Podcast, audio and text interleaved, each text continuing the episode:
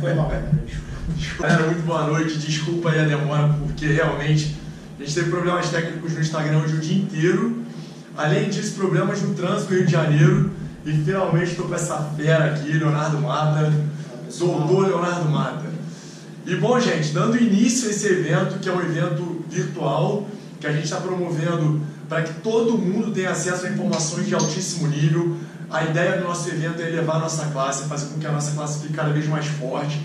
Então foram oito é, assuntos extremamente discutidos entre nós para que nós pudéssemos entregar para vocês um produto completo.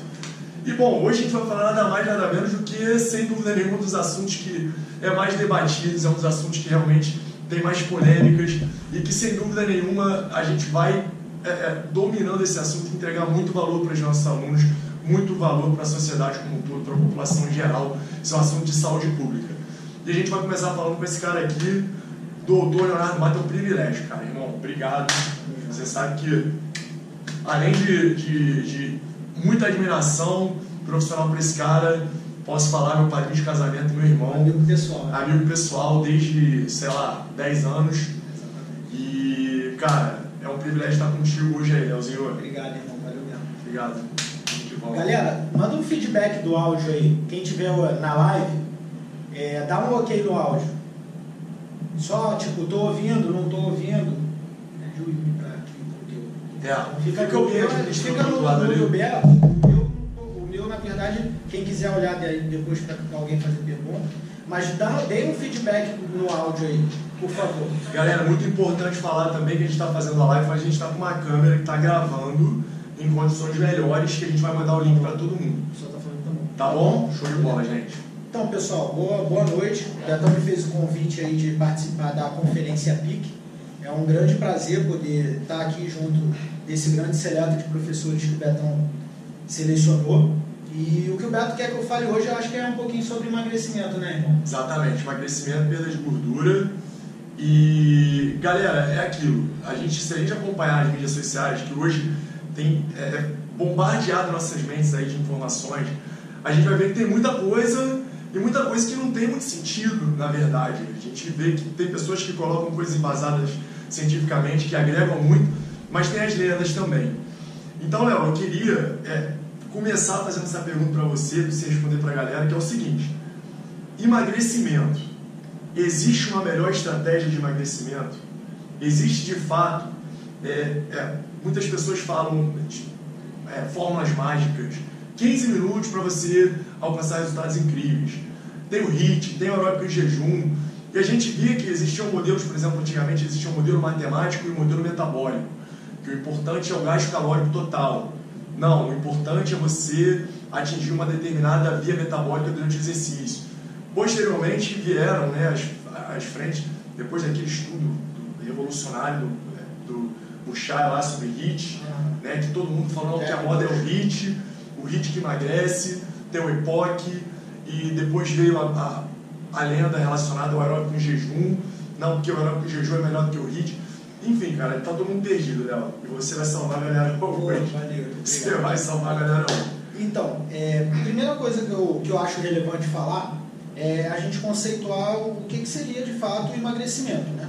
Emagrecimento nada mais é, de forma bem simples, não muito rebuscada, é uma alteração na morfologia e funcionamento corporal. O que, que é isso? É uma alteração na estrutura corporal, bem como uma alteração no seu funcionamento, ou seja, na forma em que esse corpo ele vai metabolizar parte da energia que ali está sendo acumulada. Então, quando a gente fala de é, gordura corporal, a gordura nada mais é do que uma reserva energética. Sim. Ela é uma reserva energética onde descobriu-se há uns 10, 15 anos atrás que ela parece exercer algum papel metabólico, principalmente é, papéis metabólicos negativos quando associados ao seu aumento. Então, a gordura ela vai secretar de fato uma série de fatores que são pró-inflamatórios, e aí o nome desses fatores, cientificamente falando, eles é, se denominam adipocinas, que são quimiocinas derivadas do tecido adiposo.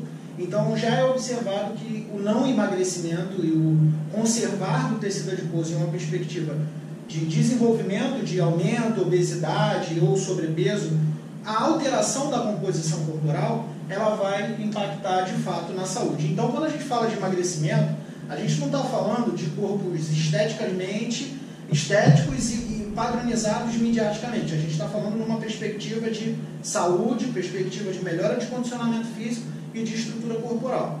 Então, quando fala de, de emagrecimento, é importante estabelecer o conceito de que emagrecimento não é semelhante à perda de peso. Perfeito. Emagrecimento ele está relacionado com a modificação da morfologia, da estrutura, melhor dizendo, não morfologia, mas da estrutura, da composição corporal. Ocasionalmente, é, acaba se alterando, por exemplo, algumas, alguns padrões morfológicos. Por exemplo, o indivíduo mais magro, ele vai apresentar a morfologia do tecido adiposo, da gordura, a composição da gordura diferente. E aí surge, de fato, várias estratégias, e aí eu, eu, eu costumo caracterizar essas estratégias como algumas estratégias mercadológicas, que são estratégias que visam vender métodos, vender protocolos e vender é, em cima do desespero daquilo que não obtém resultado. Isso é importante falar, porque observa-se que maior, a maior carência do indivíduo é o emagrecimento. É isso que as pessoas buscam. Uma vez que elas buscam o emagrecimento, o que, que eu posso desenvolver em cima do emagrecimento? Chá emagrecedor, chá, é, chá termogênico, termogênico para queima de gordura, termogênico para bloquear a gordura, treino de 15 minutos que vai queimar a gordura em 48 horas, e, e por aí vai. Uma série de metodologias enviesadas, e eu costumo caracterizar como falácias, na verdade, porque pega uma parte que, num todo, é evidência, por exemplo, o exercício ajuda no emagrecimento, e traz uma, uma mentira por trás disso, que o meu exercício vai te emagrecer. Então, essas falácias, eu sou, sou de fato, eu percebo que tem crescido, e aí a gente fala agora o que, que pode ser esses fatores, cálculos matemáticos, metabólicos, o que, que seriam esses fatores. Bom, então, caracterizando emagrecimento, é isso, alteração de composição corporal. Não necessariamente diminui, diminuição de peso.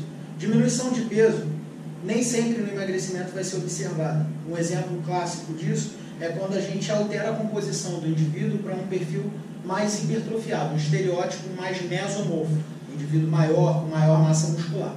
Então, é possível, por exemplo, você observar um indivíduo que pesa 80 quilos, de, com um percentual de gordura elevado, e na medida em que ele vai emagrecendo, perdendo o percentual de gordura e aumentando o percentual de massa muscular, o peso dele pode não mudar. Se a gente parar para pensar nas propriedades estruturais de músculo e gordura, o músculo ele é, menos, ele é mais denso, ele tem uma densidade de 1,16, se eu não me engano, enquanto a gordura tem uma densidade de 0,90 e poucos.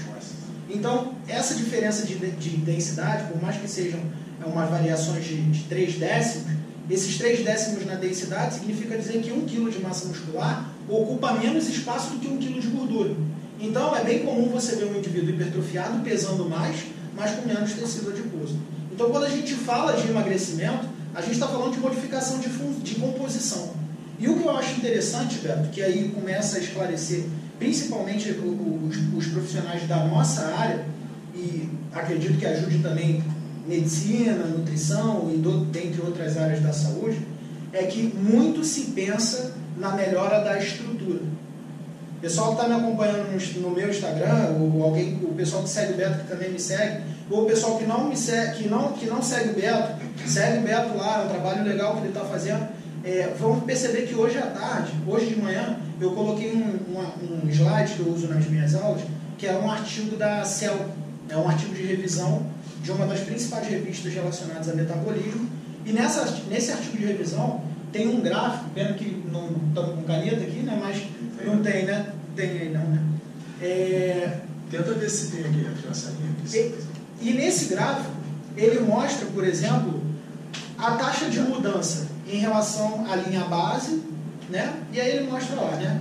Mudança na linha base e tempo. Então no eixo X, no eixo Y eu tenho mudança e tempo.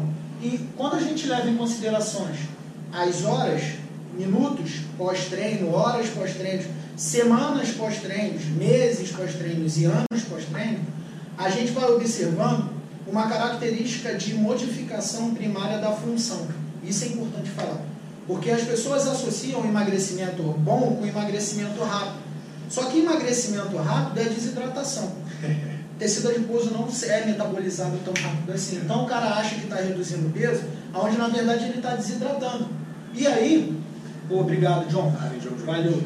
O gráfico é mais ou menos isso. Eu tenho aqui no eixo X. Eu tenho aqui, pode ficar aí, Betão, dá para ver. Eu tenho aqui no eixo X. Eu sou péssimo, Eu tenho aqui no eixo X mudança da linha base, então vou botar MLB, mudança da linha base, e eu tenho aqui no eixo Y o curso temporal. Então, não sei se eu estou na frente aqui, eu vou tentar vir para cá. Eu tenho aqui no eixo Y mudança da linha base, curso temporal. E aí eu sou, esse gráfico ele é estratificado em três zonas. Uma zona macro molecular, ou seja, moléculas que está relacionado a RNA. Uma zona enzimática, que é essa zona aqui, enzimática. E uma zona de desempenho. E aí o que, que esse gráfico mostra? Nas horas de treinamento, a mudança de expressão de quantidade de enzima é baixa. A mudança de desempenho, ela vai um pouco até abaixo da linha do desempenho, porque é normal a queda do desempenho. Mas a nível macromolecular, RNA, é isso aqui que está acontecendo. O que, que é isso? O exercício físico, ele está atuando como um sinalizador de informação lá para aquela gema do ovo que é o núcleo celular. Então, o núcleo celular, que é repleto de DNA, começa a sofrer alguns papéis epigenéticos do treinamento, que são fatores externos, que vão modificar o que o, R, o, que o DNA vai secretar. O RNA é a fita que o DNA secreta. Então, se eu estimulo esse cara a aumentar o desempenho aeróbico, por exemplo, esse DNA ele pode expressar mais fator de transcrição mitocondrial que em inglês é T, F, A, N. E aí o que, que isso acontece? Isso vai sinalizar que é necessário aumentar as mitocôndrias. E aí, para quem conhece bem, as mitocôndrias são as principais organelas em oxidar gordura. O que, que vai acontecer? Em questões de semanas, a mitocôndria é uma organela e por isso ela é repleta de enzimas, as atividades enzimáticas começam a aumentar. E aí eu começo a perceber o seguinte: o exercício ele vai funcionar como uma sinalização aguda, que vai ter como resposta uma adaptação enzimática e trazer como consequência aumento do desempenho. O que as pessoas acham? Que o exercício só aumenta o desempenho. E aí, sabe quando você começa a ter o aumento de desempenho? Meses. Então, o cara que promete emagrecimento rápido, ele não está mexendo no teu desempenho físico. Ele está mexendo na composição do teu corpo. Só que tem um porém. A composição corporal ela pode ser manuseada pelo depósito de água, que é, é pode estar relacionado com repleção, repleto de glicogênio. O que, que eu faço? Restringo os carboidratos, aumento o volume de treino, aumento a intensidade, quebro mais glicogênio, faço mais excreção de água, perco peso. Opa, emagreci. Porra nenhuma, perdeu líquido.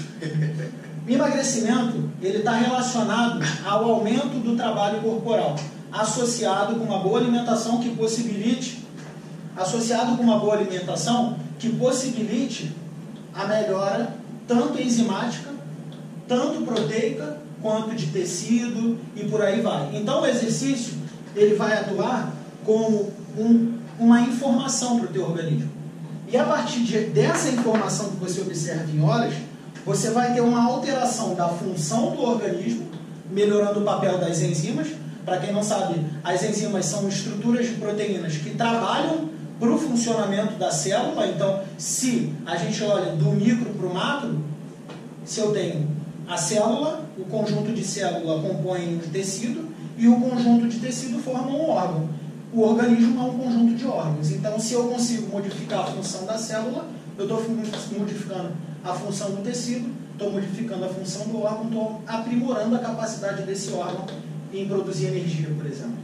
Então, quando a gente pensa em emagrecimento, a gente tem que pensar que e qualquer alteração, hipertrofia, emagrecimento, qualquer relação de melhora de composição corporal caracterizado pelo exercício físico, ela vai estar associada primariamente à alteração da função. Então, para eu aprimorar a estrutura, eu preciso, para eu desenvolver a estrutura, eu preciso aprimorar a função. Isso é um ponto importante. Por quê? Quando eu entendo esse mecanismo, eu começo a perceber que as variações na oxidação de gordura, essas alterações drásticas de emagrecimento, elas não, elas não são benéficas. Pelo menos não que não sejam benéficas, mas não são pautadas nessa perspectiva. Quando eu olho para essa perspectiva de horas, semanas e meses, em que o exercício em meses traz a melhora do desempenho, e por melhorar o desempenho, eu aumento a oxidação de gordura, aumento a capacidade de trabalho muscular, eu aumento a adaptação de musculatura periférica, de vasos e todas essas benesses que o exercício faz, eu começo a perceber o seguinte: o mais importante para o emagrecimento não é o quão intenso essa informação chega, mas quanto tempo essa informação pode se manter ao longo da vida chegando.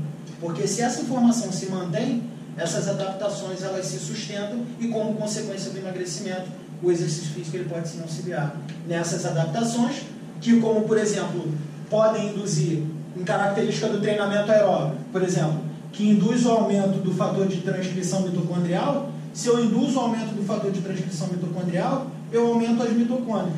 E aumentar as mitocôndrias é como se eu tivesse mais trabalhador dentro de uma empresa. Imagina que eu tenho uma fábrica de sapato e eu tenho que produzir 100 sapatos com 10 trabalhadores. A partir do momento que a produção passa para 2 mil sapatos, 10 trabalhadores não são mais eficientes. Então, se eu aumento a demanda de energia, eu começo a entender que eu preciso aumentar a demanda, eu preciso aumentar a quantidade de trabalhadores, ou seja, eu preciso aumentar quem produz energia. E aí, como consequência, você tem. Então, respondendo essa pergunta né, de estratégias rápidas, promissoras, isso não é sustentado na biologia molecular, essa perspectiva de biologia molecular. Ela traz uma, uma perspectiva boa dessas adaptações, tanto a nível macromolecular, enzimático, e, e sobre até o desempenho, que é, isso é uma das revisões da CEL, não sou eu que estou dizendo, é, um ponto interessante a se falar é o seguinte: estratégia aguda. Vou dar um exemplo aqui, não sou nutricionista, é, mas é uma estratégia que é muito comum você ver em leigos, né? Redução drástica de carboidrato. Aí o indivíduo faz redução drástica de carboidrato, por exemplo, por 3, 4, 5 meses. Aí chega num ponto que ele estagna, que ele chega à estagnação, e ele observa que ao invés de perder gordura, ele está começando a aumentar a deposição de gordura no tecido subcutâneo. E aí qual é o problema agora? Eu já não estou inchado, mas eu tenho aquela gordurinha que não sai de jeito nenhum. Essa gordurinha ela está muito relacionada ao cortisol. O cortisol ele faz muita lipogênese subcutânea, principalmente subcutânea. E aí, no tecido subcutâneo tem muito, muito receptor de, de hormônio androgênio é, e corticosteroides, na verdade. E aí, o que, que o cara acha? Né? Tem que apertar mais a dieta e aumentar ainda mais o volume de treino. Aí o cara aumenta ainda mais a dieta, aperta a dieta, aumenta o volume de treino, só que ele, ele esquece que para o sistema endócrino, o exercício é um agente estressor. Ele, o exercício não é um agente benéfico. O corpo não entende o exercício como algo bom. Não é à toa que tem tanta gente sem se exercitar. Então, quando você tem essa exposição a mais volume, a restrições severas e a mais intensidade de treino, uma das respostas do treinamento é aumentar ainda mais a secreção de cortisol. E então tu vai começar a ver um cara que treina, treina, treina, treina, faz dieta pesada, pesada, pesada, mas não consegue ter aquela redução de gordura subcutânea. Aí o que, que você faz? O que, que é comum fazer? Você pega um nutricionista já experiência, um, treinador mais sensato, ele vai começar a perceber que o cara está sob muita restrição, sob muita intensidade, muito volume. Então, ele começa a planejar de fato, e aí a importância de ter uma periodização, um planejamento nutricional, e começa entre você você precisa disso. Bom, acho que não vai nem aparecer, né? Vou fazer aqui. Você precisa, imaginem desse, desse quadrado, você precisa disso aqui para viver. Seja, no caso aqui eu estou falando de taxa metabólica basal, de caloria. Do nada teu corpo passa a consumir isso. O teu organismo, por via de sinalização de alça hormonal, ele vai entender que é necessário economizar energia para manter as atividades vitais. E aí ele começa a liberar hormônios que vão tirar proteínas de dentro do músculo e fazer formação de glicose, fazer formação de tecido adiposo.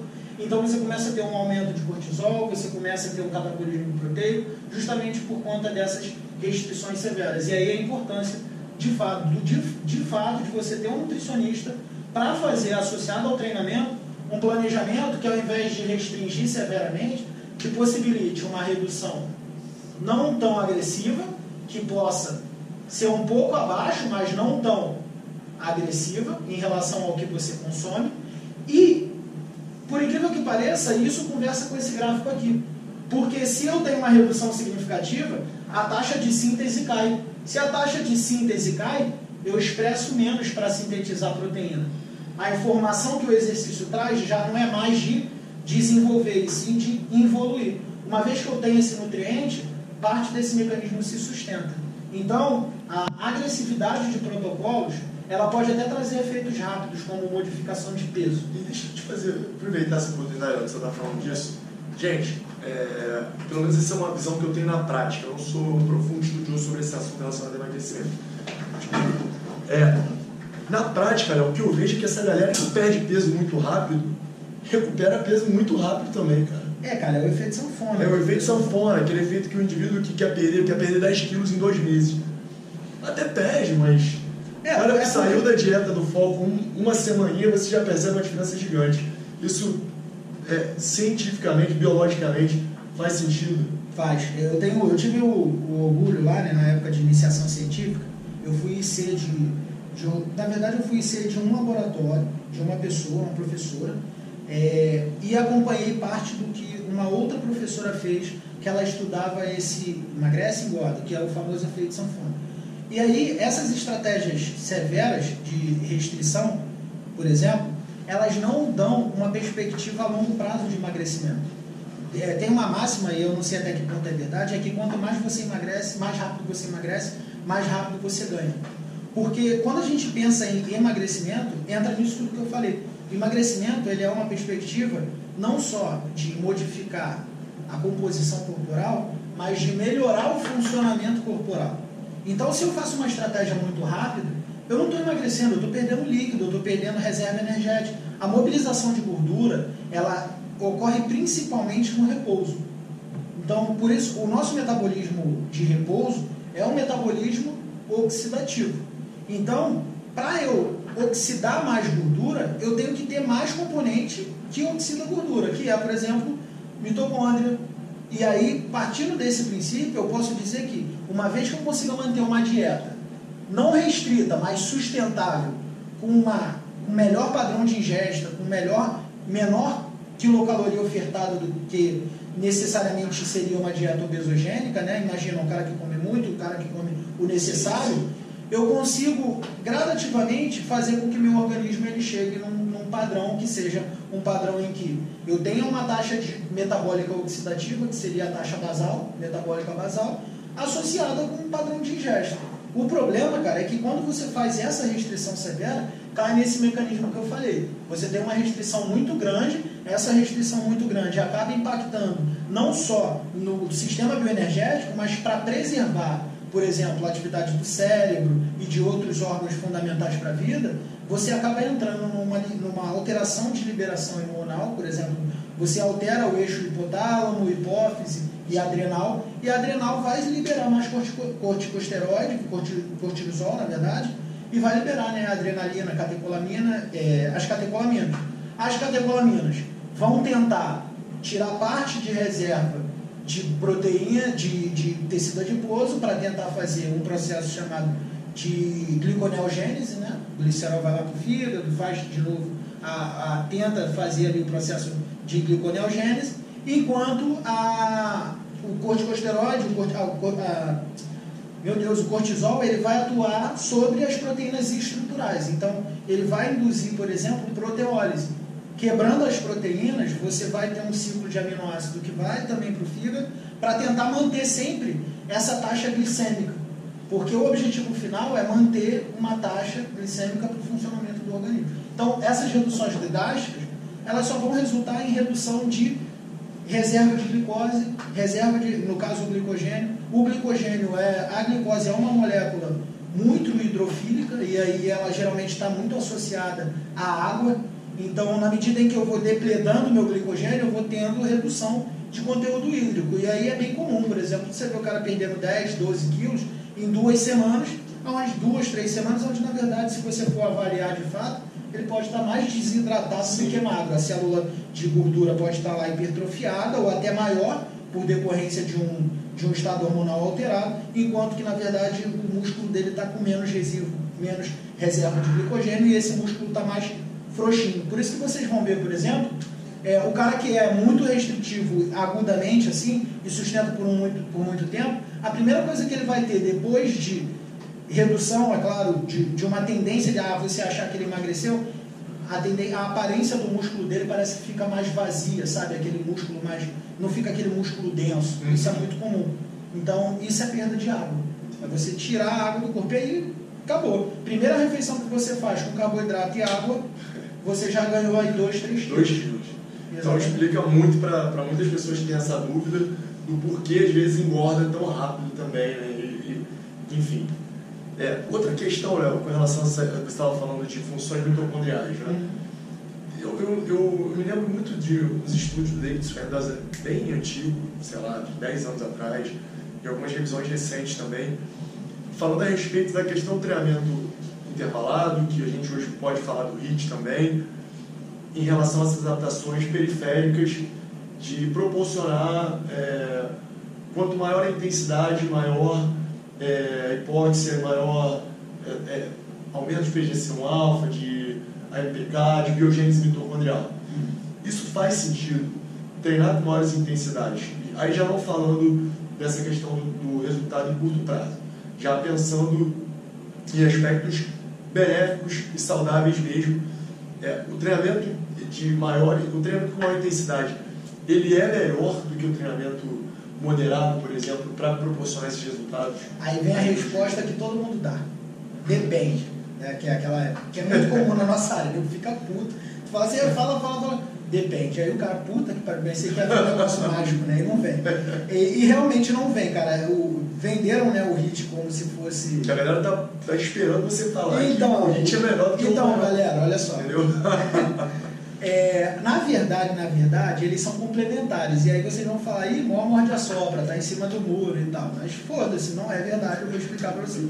É, o HIT, ele é de fato uma, é, é, de fato uma estratégia bem proveitosa, é uma estratégia de treinamento que é para ser utilizada, mas é mais uma ferramenta na caixinha de ferramenta.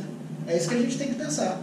É, na verdade, quando a gente pensa em treinamento, é, é, é interessante pensar que existe uma perspectiva de progressão, que é um princípio que a gente tem, né? quem é professor sabe, que é o princípio da sobrecarga progressiva, da continuidade. Os princípios de treinamento, eles trazem essa perspectiva de progredir gradativamente. Aí você tem, você porra, mas esses princípios são de 1970, 1980. Mas tu começa a olhar a biologia, vocês vão ver que esses princípios são mais sustentados ainda hoje. Então, por exemplo, pensa no seguinte, é, a mitocôndria, quando ela vai gerar energia, parte do processo residual, depois que forma um ATP, que é a molécula que, é energia, que, que gera energia, ela libera uma molécula de superóxido. O que, que é isso? Né? É um, um O, fica aí, fica aí, 2 negativo, é isso aqui. Ó. Essa molécula de superóxido é uma espécie reativa de oxigênio. E o que, que é essa espécie reativa de oxigênio? Ela está dentro do grupo daqueles radicais livres. Lembra que faz oxidação, que aumenta a inflamação, que todo mundo acha que é o vilão de tudo? Então, ela está dentro desse grupo. Se eu, por exemplo, pego um indivíduo que não tem uma boa capacidade mitocondrial em produzir ATP, ele vai ter, para a taxa de produção de ATP, imagina, para uma taxa de produção de ATP, dentro da mesma intensidade, ele vai ter maior produção de peróxido do que o cara bem condicionado. Então, o cara bem condicionado, ele vai consumir esse ATP, mas vai ter não só uma menor taxa de produção de peróxido, como ele vai ter também enzimas que vão bloquear a ação desse peróxido. Então tu pensa o seguinte, vamos resumir a obra. Imagina tu, cara, que eu pego um cara descondicionado hoje e boto o cara para fazer um treinamento de alta intensidade sem preservar os princípios de progressão de treinamento, sem progredir tanto no volume quanto na intensidade. Imagina que eu faço assim. Se eu pego esse cara e coloco, se esse cara não estiver adaptado, eu corro um sério risco de ter, de ver esse cara fazendo uma síncope durante o exercício, pós-exercício, se a intensidade de fato for muito alta. Ah, mas se não aconteceu, o treino foi bom? Não sei. Até que ponto vai ser bom? Tem alguns estudos que já mostram o seguinte: exercícios acima do limiar, ótimo. Você tem aqui, é, pô, me dá um apagador aí. Já veio. Então, imagine o seguinte: eu tenho aqui uma tabela, uma tabela aqui, isso aqui é abaixo do limiar, abaixo do limiar. Na verdade, aqui é o limiar bom de intensidade, volume de treinamento. E aqui, ó, é o supralimiar. Então, se eu dou um estímulo muito intenso, se eu dou um estímulo muito intenso para alguém, pode ser que, na medida que eu der esse estímulo, ao invés dele chegar no ponto ótimo, que esse treinamento poderia gerar de adaptação, o excesso ou da intensidade ou do volume faça com que esse cara diminua a sua capacidade. Então, um ponto a se levar em consideração aí é entender que para que o indivíduo ele entre num treinamento de alta intensidade, é recomendado, eu não estou falando que é obrigatório, mas recomendado que ele passe progressivamente pelos processos de adaptação. E aí, só para que fique claro isso aqui, é o seguinte: se eu tenho um indivíduo descondicionado e penso para que ele chegue num ponto máximo de desempenho, seja isso medido na velocidade, ou seja isso medido numa prova, ou seja isso medido num estímulo forte, eu não posso fazer isso. A nível crônico, eu não posso fazer isso. Eu tenho que seguir, isso aqui, tempozinho, coloca aí unidades arbitrárias, que vai depender da periodização, eu tenho que seguir uma escala de progressão. Então, eu não posso partir do princípio que o indivíduo que nunca treinou, ele pode chegar na academia e ser submetido a um treino, por exemplo, a 100% do percentual do VO2 máximo dele. Eu tenho que partir de princípios de 20, 40, 60, 80 e a partir daí sim progredir. Por quê? Parece besteira, parece óbvio. Mas lembra lá desse último que eu apaguei, do último gráfico? Eu tenho que ter um estímulo de adaptação baixo, porque esse cara nunca treinou, então provavelmente a atividade das mitocôndrias dele é baixa. Eu tenho que moderadamente ir adaptando músculo, vaso, coração, pulmão, enzimas, mitocôndria, como eu já falei, para que ele receba uma intensidade próximo do que ele foi se adaptando. É como se eu nunca tivesse carregado tijolo e do nada alguém chega para mim e fala assim, ó, carrega 200 tijolos. Porra, não tem capacidade para carregar 200 tijolos. Ah, mas tu tem que carregar. Tá bom, vou tentar. Ah, o risco de dar merda é alto? É. Pode ser que eu consiga carregar? Pode.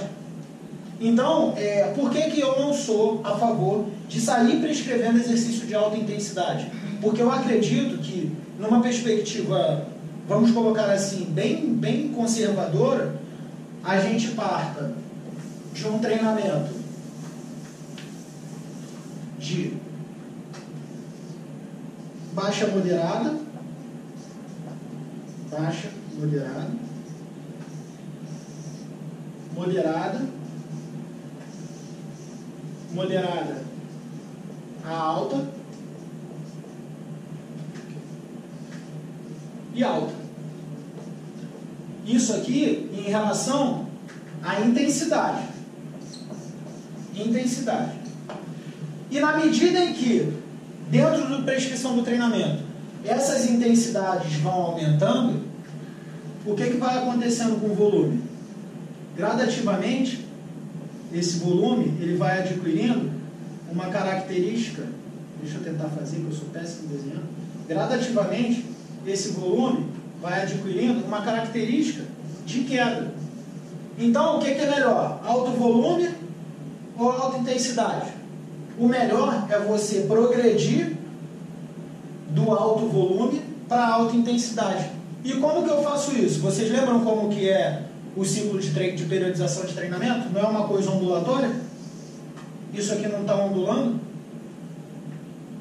Não está ondulando? Então, eu posso ficar ondulando dessas perspectivas e o que vai definir qual característica de treino, percentual de frequência cardíaca reserva, percentual de VO2, vai depender do tipo de atleta que o cara é, se ele faz algum esporte, e vai depender da capacidade física que ele quer estimular. Então, se eu fico, por exemplo, só em alta intensidade, eu estou adaptando, por exemplo, uma característica de potência aeróbica. Esse cara corre muito rápido, mas não sustenta por muito tempo.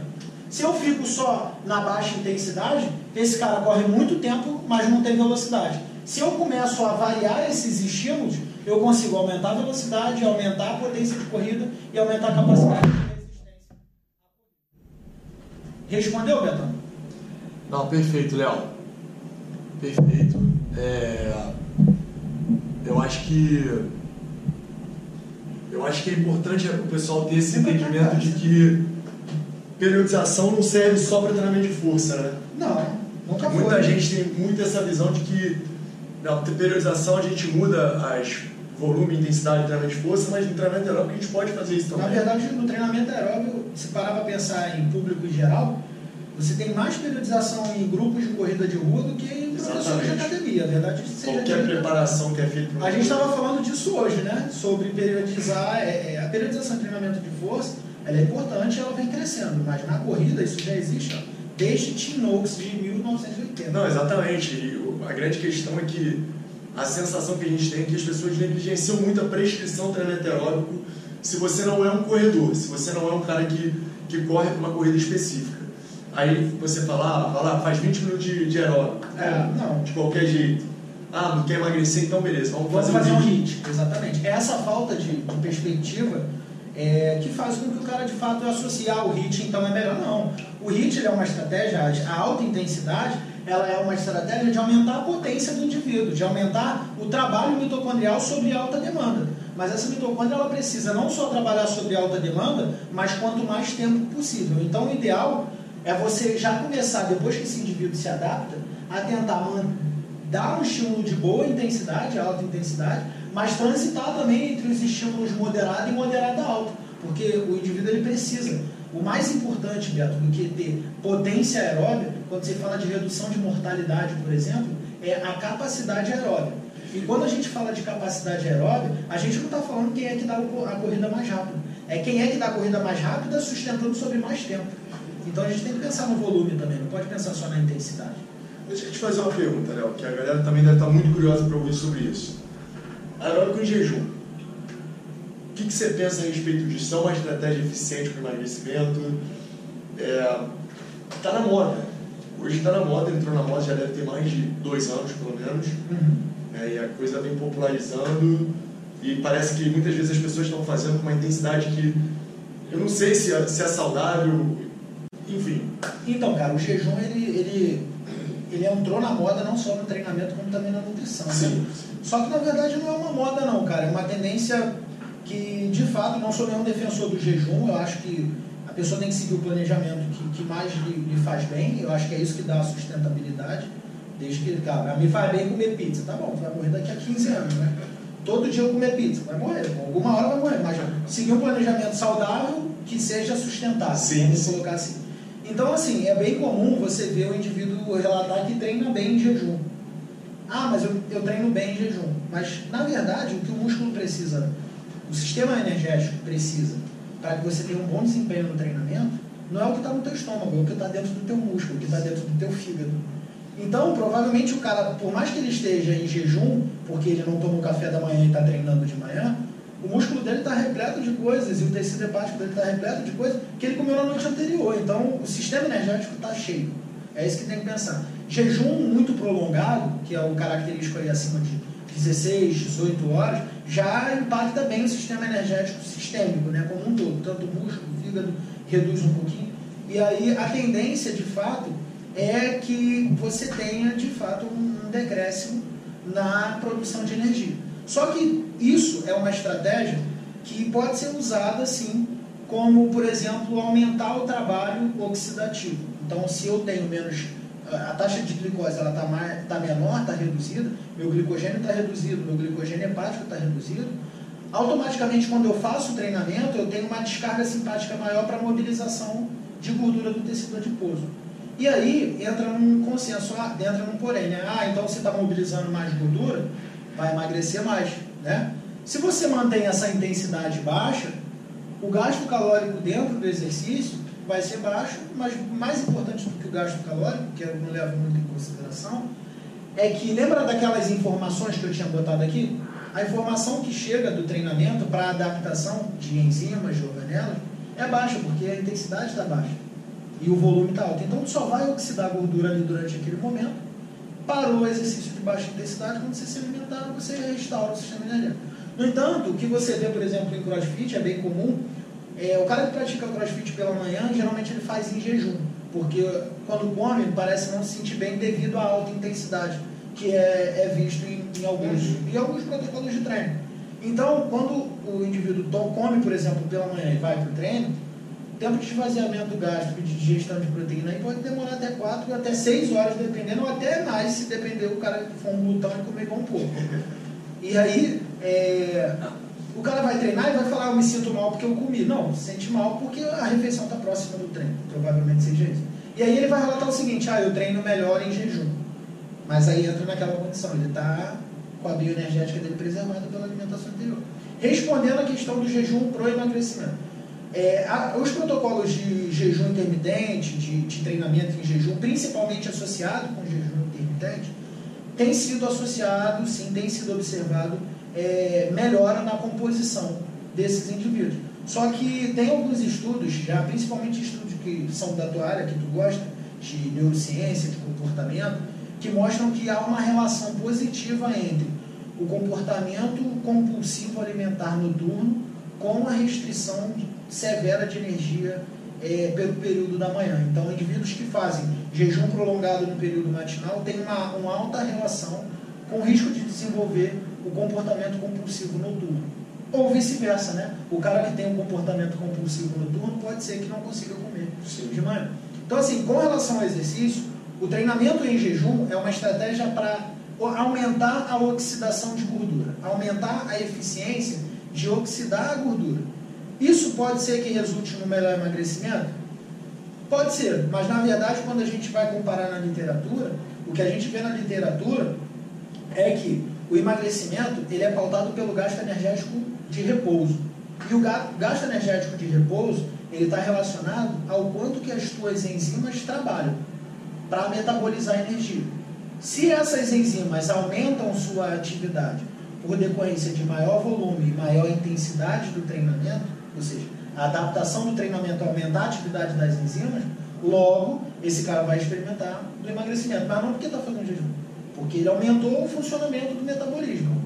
E aí o jejum ele entra como essa estratégia de aumentar a oxidação. Agora, ah, Léo, então o que, é melhor? Alimentado, não alimentado? Numa perspectiva de desempenho, o indivíduo alimentado ele tem um desempenho melhor alimentado seguindo os protocolos nutricionais, que eu não sei quais são, mas um nutricionista pode responder bem. Os períodos pré-treino, pós-treino, alimentos pré e pós-treino, principalmente alimentos pós-treinos que vão estar relacionados à regeneração, reparo, recuperação do energético. E parece que o indivíduo tem um desempenho melhor. Se eu pego, por exemplo, um indivíduo em jejum e um indivíduo devidamente alimentado respeitado os seus devidos tempos, provavelmente o desempenho num treinamento de alta intensidade vai ser maior para o indivíduo alimentado. Então, assim, irmão, Respondendo aí essa questão, é, o treinamento em jejum é uma estratégia, ela provém principalmente da estratégia de fisiculturistas, né, que fazem é, restrições severas e treinamentos é, que chegam num momento em que a dieta tem uma restrição tão grande que a capacidade de gerar trabalho. A bateria acabou. Acabou? Eu ia salvar no Instagram. que, a, que a capacidade de gerar trabalho. Ela. João, bota no, no coisa aí. Nesse Você ele? Vai lá. Problemas técnicos aqui, galera, a gente está resolvendo. É, e aí a capacidade de gerar trabalho, né, que está relacionado a essa relação alimentar. Então, tu pega um, um fisiculturista que faz a redução severa, né, no momento de, de cutting, que ele está se preparando para subir, ele não está fazendo aeróbio de baixa intensidade, ele não está fazendo a esteira caminhando porque ele está em jejum e quer caminhar. Ele está fazendo porque ele não tem condições energéticas para estímulos mais intensos. Uhum. Então, o que, que o leigo associa? Né? Ele associa o seguinte: ah, se eu ficar em jejum e ficar caminhando, eu vou ficar com a pele colada igual do. Só que não, não é por esse mecanismo. Na verdade, a consequência da restrição alimentar desse cara fez com que a intensidade de treino dele caísse. E não a intensidade de treino dele caiu para que ele chegasse naquela estrutura física. Perfeito. Entendeu? Nota isso aí, galera. Nota isso aí que nem tudo. Tá carregando? Léo, tem uma outra questão agora também, cara. É, teve um estudo, 2005, 2006, que, que até hoje, é, eu me lembro até o nome do autor, é Van Pelt, é, alguma coisa Van Pelt, não me lembro exatamente, mas foi um estudo bem clássico, que muita gente até hoje ainda tem uma linha de pensamento e que eu queria é, te, te ouvir, ouvir a tua opinião, você que está extremamente atualizado nesse assunto. Nesse estudo ele verificava que, que o que realmente influenciava na taxa metabólica do indivíduo era a quantidade de massa magra que ele, que ele tem. Isso. Quanto mais massa magra, ele falava que não tinha questão de idade, não tinha questão de sexo, não tinha questão de nada. Ah. Quanto mais músculo, é, teoricamente você tem um motor mais forte ah. e você consome mais gasolina. Ah. E teoricamente, se a gente partir desse suposto, né, de treinamento concorrente, é, o aeróbico poderia influenciar esse aspecto de ganho de massa magra e perda de gordura. Enfim, cara, tá, é uma coisa que, que não está bem elucidada, tá, não está bem esclarecida, principalmente porque os estudos têm mostrado grandes resultados aí com o treinamento aeróbico no emagrecimento. Né? Qual é a tua, tua visão sobre isso? Sobre isso? É, o treinamento de força, ele ainda é o principal fator é, cara, então, relacionado à perda de gordura? Então, cara, é, as pessoas sempre tentam achar o melhor, né? Eu acho incrível isso. Porque não, não basta ser, saber que associar é bom. Tem que ter o melhor. A gente sempre busca para tudo. Relação humana, eu quero ser o melhor. Trabalho, eu quero ser o melhor. Tudo na vida tem que ter o melhor, né? E no treinamento não é diferente. Então acaba tendo essa. Só que na verdade, cara, a gente tem que pensar o seguinte: esse cara, quando ele fala que o músculo, se a pessoa tiver mais músculo, mais gasta energia, e por gastar mais energia, logo ela tende a emagrecer mais, é, ele desconsidera todos os fatores sustentados da biologia até hoje, né? Hormônio, é, o que tem dentro desse músculo. Então, por exemplo, eu posso muito bem ter um músculo enorme, mas quando eu olho a histologia, ou seja, o estudo do tecido do meu músculo, esse músculo está todo esbranquiçado, cheio de tecido fibroso, grande porque por algum momento cresceu, mas não teve processo de regeneração, apenas de reparo. Então, ao invés de eu ressintetizar fibra, eu estava ali depositando fibra, é, colágeno, fibras fibrosas, né, tecido fibroso, e o músculo é grande, mas a capacidade baixa. Então, é, não, não é só pensar em músculo, acho que isso não é. é. O músculo ele é de fato um órgão endócrino, hoje é visto, assim como o tecido adiposo, o músculo ele é visto como um órgão endócrino é, e ele vai secretar, o adiposo não secretava lá as miocinas, o músculo ele secreta, as adipocinas, o músculo ele secreta miocinas. E essas miocinas são nada mais do que hormônios que vão ajudar no funcionamento de vários tecidos e é por isso que ter uma boa massa muscular e uma boa capacidade muscular, que é importante falar, não é só ter músculo, mas ter músculo capaz de produzir força e capaz de produzir energia aeróbica. Então, quando a gente fala sobre músculo hoje, não é quanto mais músculo melhor, e sim quanto mais capacidade muscular melhor. E o que, que seria capacidade muscular? Capacidade de gerar força, capacidade de ter força funcional, que é importante, não é só sentar no aparelho cheio de, de anilha, mas você ter força para sustentar o teu corpo, para desenvolver movimentos diários e movimentos funcionais, que hoje tem crescido bastante. Capacidade de mobilização bioenergética, e aí tem um nome que a gente chama, que no inglês é chamado de metabolic flexibility, que é a flexibilidade metabólica. O indivíduo ele tem que ter capacidade de gerar um potencial eficiente de energia na predominância do ATPCP, ou seja, muita carga, mas ele também tem que ter uma alta eficiência de energia para gerar energia no metabolismo aeróbio, ou seja, quanto mais flexível na geração de energia, quanto mais capacidade de gerar energia pelos diferentes sistemas, fosfagênio, glicolítico e oxidativo, mais esse músculo tem capacidade de realizar trabalho. Então, o treinamento de força e o treinamento aeróbio, eles são fundamentais. Por quê? Não adianta eu também ter um músculo enorme e não ter uma capacidade de oxidar. Esse músculo ele produz muita energia, ele tem uma atividade metabólica, porque ele está ali, mas a capacidade oxidativa desse músculo pode ser reduzida porque não está sendo estimulado o treinamento aeróbio. E é por isso que o treinamento aeróbio é importante na hipertrofia. Porque um ponto legal a se considerar também é que, imagina o cara que nunca faz aeróbio, imagina o cara que faz aeróbio. Ambos têm a mesma capacidade de produção de força. Se eu botar os dois para fazer um treino de perna pesado igual, provavelmente, bem, bem para não dizer 100%, é claro, porque isso precisa ser testado, mas já é evidente que os relatos dos indivíduos que não fazem treinamento aeróbico treinamento de força interrompem o treino de membro inferior não por fadiga periférica, mas por fadiga central, porque está muito ofegante, porque está cansado, mas não porque o músculo já não suporta mais a carga. Então, quando eu tenho um bom condicionamento aeróbio, no treinamento de força, eu consigo é, aprimorar a minha restauração de energia do, nas pausas.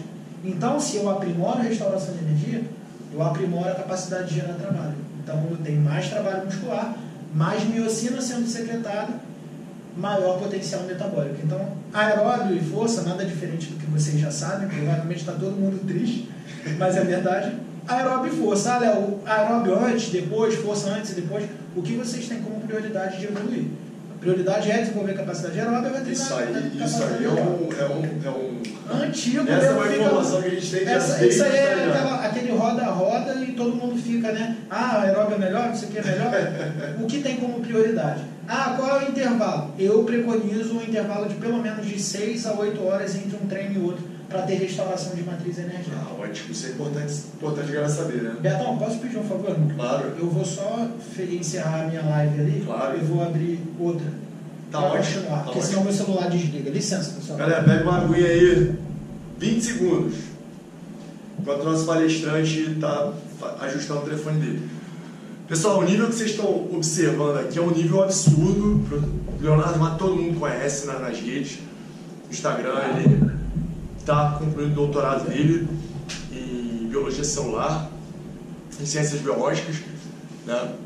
E, gente, eu queria chamar já desde, desde agora vocês para seguirem o perfil dele no Instagram. Quem quiser se aprofundar nesse, nesse conhecimento relacionado a emagrecimento, ele posta muito sobre isso.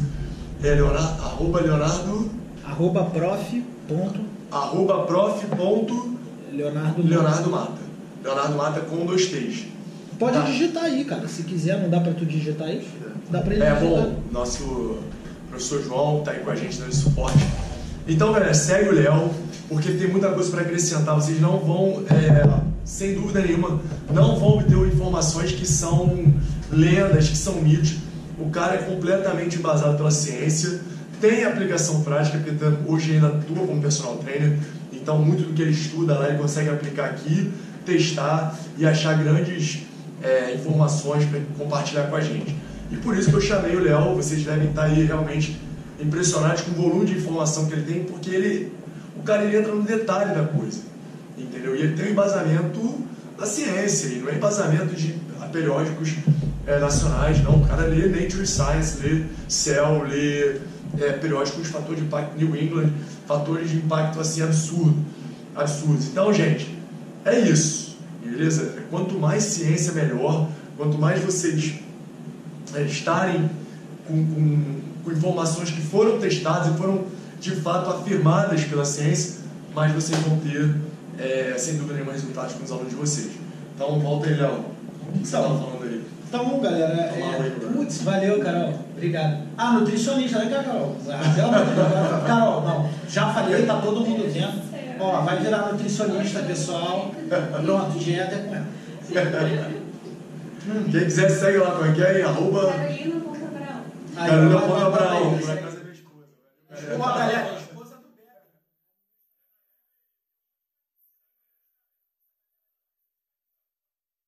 Então, eu sou padrinho do casamento, e se se meter com ela, não é Léo. Então, Beto, é isso, irmão. Eu acho que diferente do que.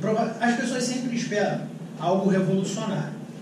E uma dica que eu dou, tanto para os meus quanto para os seus seguidores, é que, cara, o, o passo em que, que, que, as evidências, né, que a coisa, evidência científica avança, não é o passo em que o mercado avança. O mercado viu uma possibilidade de ganhar dinheiro lançou.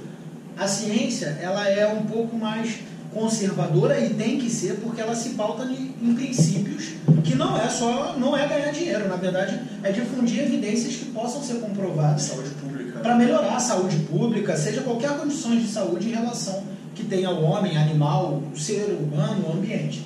Então, assim, cuidado com todas essas informações que são extremamente inovadoras, promissoras. E, cara, na dúvida, cara, hoje a rede social de fato possibilita a gente seguir pessoas que, que atribuam muito a isso, mas estudo não é Instagram, né?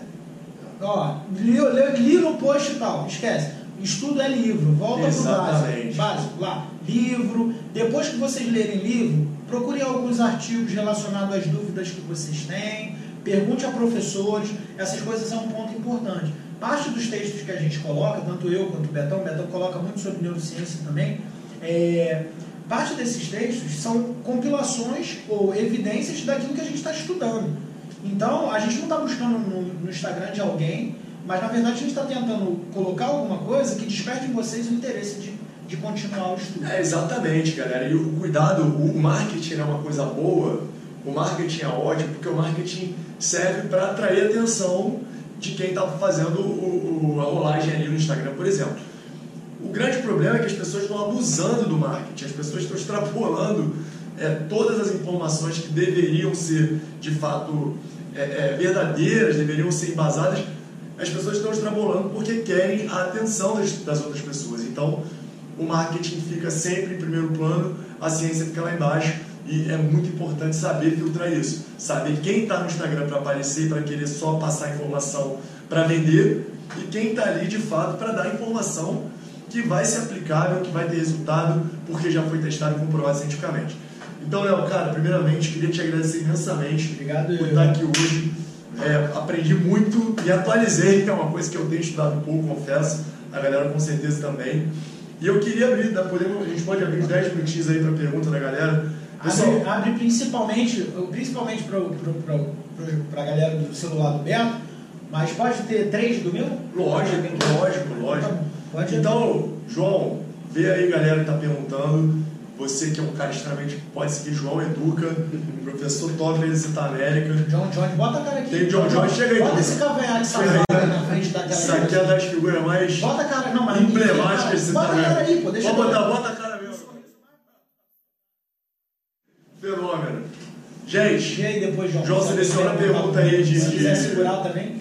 Alguma pergunta aí que, que você sinta aí que. Deixa eu perto. Filma a gente, cara. Aí tu fica olhando aí e vê qual é. Faz aí, John. O João, quer dizer, esse Já tem alguma? Se alguém perguntar, se tiver aí, só. Se tiver pergunta, olha, se não, tá todo mundo bem resolvido, bem. No, no, no bem preparado para aplicar tudo isso na prática aí. Pode ser que apareça o número umzinho embaixo aí, alguma coisa, que tem um, um, um negócio só de pergunta. Sabe? Se tiver. Se a galera não tiver pergunta, ok. Não tem problema nenhum. Dá, é comum, tipo, demora para aparecer. Então, Dá uma rolada aí, vê se tem pergunta lá em cima. Costa, Breno Costa. Ah, Breno, fala Brenão. É, como ficaria a dosagem aeróbica e musculação? Dosagem? Como assim? É, ele perguntou como Dosagem deve ser, você deve, estar falando de volume, Exatamente. de intensidade. Então, cara, é, o que a gente mais preconiza hoje na prescrição... Indivíduos saudáveis, está completando indivíduos saudáveis, É. beleza. Cara, treinamento não muito volumoso, isso vai depender do objetivo do indivíduo, né, do esporte, se for preparação esportiva, mas pensando na promoção de saúde, o que preconiza Colégio Americano, Associação Canadense, Associação Europeia, todas essas, essas escolas de exercício da medicina do exercício e até a Sociedade Brasileira de Medicina do Exercício, que cresceu bastante nos últimos anos, é 50 a 60 minutos e aí você pode variar entre intensidade moderada, intensidade leve, e na medida em que a intensidade aumenta, você diminui o volume de treino. Então, é, por exemplo, um treinamento aeróbio vai depender da via que você está predominando, de fase, né? Então, se for uma via mais fosfagênica de potência, você vai trabalhar em estímulos anaeróbios, em estímulos mais curtos, que vão ter um intervalo longo de recuperação e com volume de treino de 20 a 30 minutos, normalmente, podendo até passar. Mas em treinamento de moderada, o, o, o, o volume alto pode ser 60, 30 minutos, uma hora, vai depender do objetivo em si. Espero ter te ajudado aí, Breno. Valeu. Acabou tua, tua live, Beto? O meu sai também, mano. Que tem uma hora só. A live do, do Beto acabou, mas quem tiver aí quiser perguntar, vem pra cá. Quem tiver aí ainda no meu e quiser perguntar, pode perguntar. Se tiver outra aí, John, Pede pra fala. galera render as perguntas. Só tem que rolar, tá? Porque se tu passou o dedo na tela. O pessoal da live do Beto tá entrando. Fala Léo. Torres, treino contínuo moderado, aeróbio, é a melhor estratégia para aumentar o EPOC? Léo, eu acho que tu não tava na hora que o cara eu falei só umas 15, 20 minutos disso pro Betão. Só vira pra cá, João, tu tá filmando a mesa. Tá não, tá saindo você. É, eu falei uns 20 a 30 minutos disso, velho. Por que, que você está pensando no EPOC? É, e pens- pensando se o EPOC é eficiente para emagrecimento, pensa em adaptação de enzima, tá? E aí tem uma relação, claro, de quanto maior o EPOC, mais adaptação. Mas não é o EPOC que emagrece não, tá? E isso foi falado, velho. Tá salvo. Aí e o Beto ele vai disponibilizar o vídeo para vocês verem quantas vezes quiserem. Então também pode ir lá no do Beto, que no vídeo anterior que eu pausei para começar esse de novo, senão seria cortado, tá essa explicação lá. Beleza? Senão a gente vai ficar muito tempo aqui falando. Galera da live aqui, o João, a galera da live, a gente, o Instagram limita em uma hora a live, então o link caiu, a gente restabeleceu. Então, já tem alguma pergunta aí, João? É, pessoal tá entrando. Galera, por favor, a gente viu que tinham várias perguntas aí. Reenvie as perguntas aí, por favor, porque a gente perdeu as informações. FS Felipe, é, Vê se, se alguém do, da Vê live se do é. perguntar, agora a gente A responde galera lá. tá entrando uns pouquinhos aqui. Tá? Ah, é? Então, beleza. Dá tempo? Dá, manda aí. vai. então, FS Felipe 7, ele está pedindo a indicação de um livro desse assunto.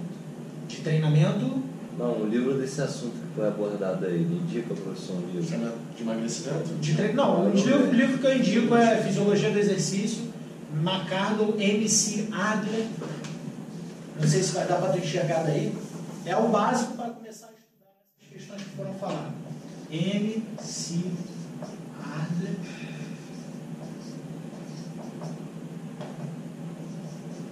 Cat. E Cat. Igual esse aqui. Parceria de longa data isso aí também, né, cara? Pô, eu li esse livro se eu pudesse ler todo dia. É o básico de fisiologia para começar a conversa. E aí depois existem outras possibilidades que inclusive vão ser compartilhadas até no leitura aí, que vocês já devem estar sabendo. Aqui tem o professor Bona Não é nada? Tem nenhuma pro Beto não de neurociência? Se alguém Não, não, isso aí a gente tem uma data específica pra fazer. Segura aí. Fala aí, fala aí. É, deixa eu te, te falar uma coisa, Léo.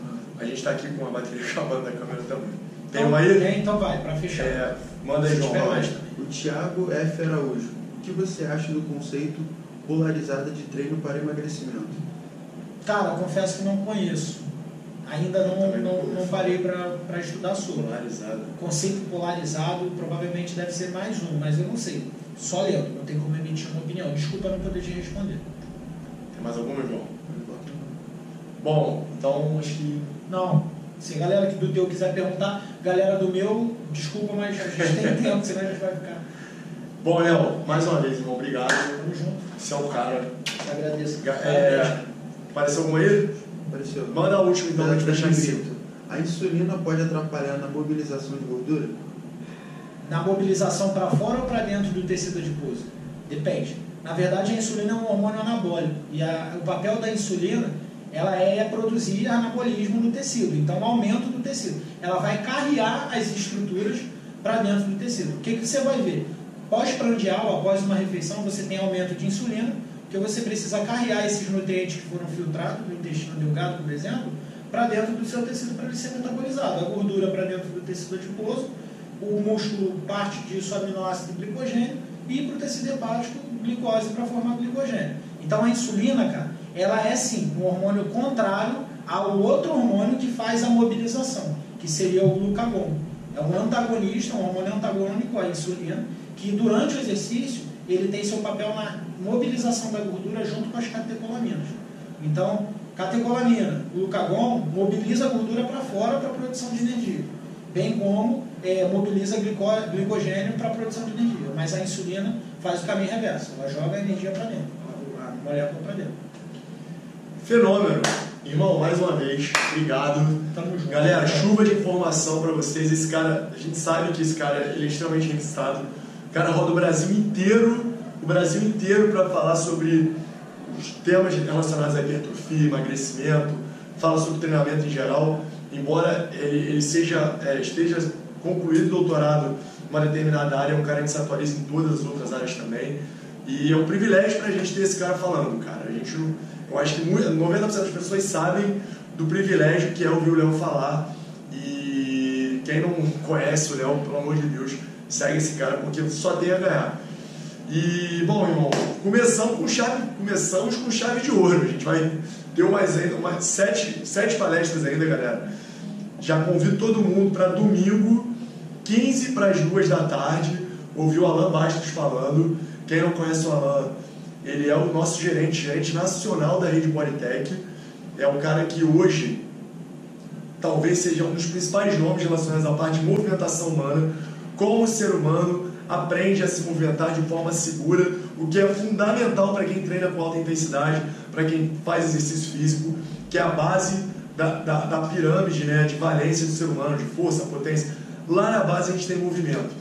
E o Alan vai falar sobre isso domingo para gente, vai trazer uma visão é, voltada para a parte de movimentação natural, que hoje está muito em alta.